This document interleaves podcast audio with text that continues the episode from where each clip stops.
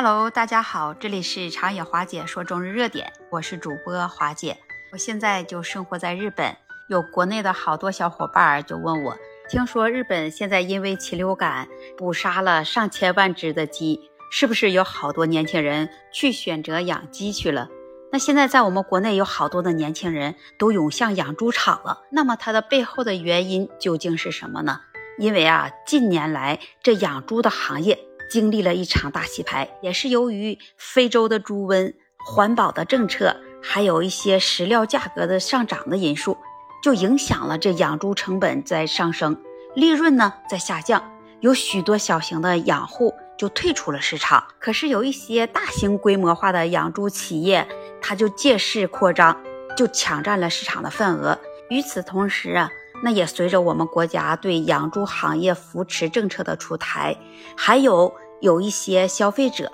对这猪肉需求的增加，那就导致这养猪的行业也呈现出了一定的复苏迹象，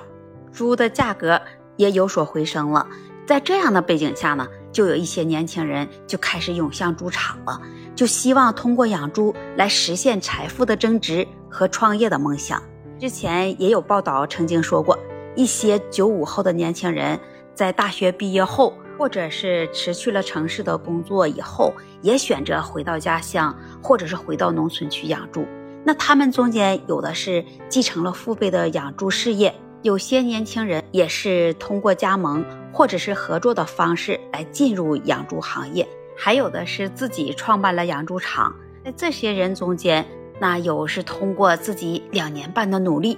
啊，真的使自己的存款达到了二十万以上。也有一些年轻人是通过运用着互联网和物联网，打造出了智慧的养猪场，也提高了养殖效率、养殖的方法和猪肉的品质。还有的年轻人是通过创新养殖模式和营销方式，就打开了新的市场和渠道。他们是在用自己的行动来证明了。养猪也可以是一种有前途和有意义的事业，同时他们也展现出了非凡的勇气和决心，为农村振兴和农业的发展注入了新的活力。然而，这一现象的背后，其实它还有一些深层次的社会问题，那也值得我们去关注和思考。那首先，我们说，像九五后涌向养猪场的现象，也折射出了当年年轻人就在就业和职场方面所面临的困境。随着经济发展和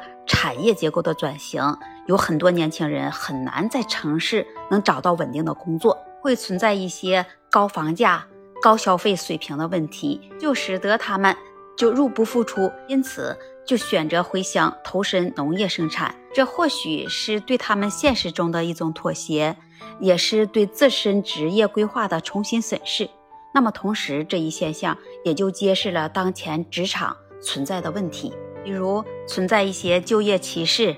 职业压力很大、工作强度也非常的大。这些问题不仅是影响了年轻人的职业发展，也使他们在面临困难的时候。更倾向于选择农村去创业，像这些九五后，他涌向养猪场，那也会反映出农村发展与帮助困难群众之间的潜在联系。国家政策的支持下，这养猪行业也就成为了一个趋势的行业，更有利于乡村的振兴和农村经济的发展。现在有更多的年轻人来参与其中，它不仅能够提高他们的经济收入。也有助于传承农村的传统文化和技术，但是有一点，我们应该认识到，在这个行业当中，如果你选择去创业，那仍然它会存在挑战和风险，有市场风险，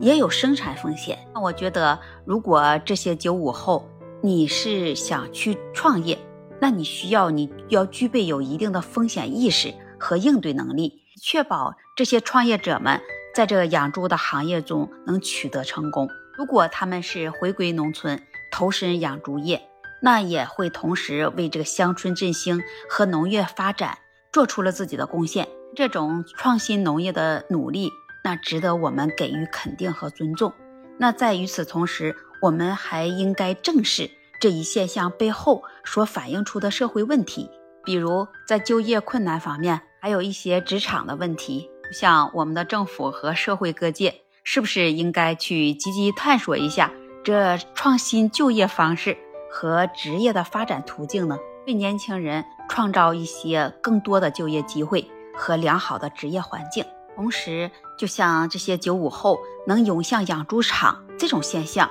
也会提醒我们，这农村发展同样是需要年轻人的参与和推动。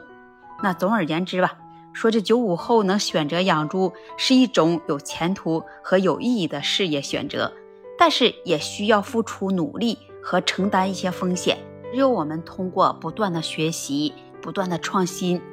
去合作、去调整。只有这样，才能在以后的养猪行业上能立足，能得到更好的发展。听到华姐跟你分享到这里，你是不是也这样看的？或者是你有其他的观点？欢迎您在评论区留言，也期待您关注、订阅我的专辑。那这期节目，花姐就跟大家聊到这里了，我们下期节目再见。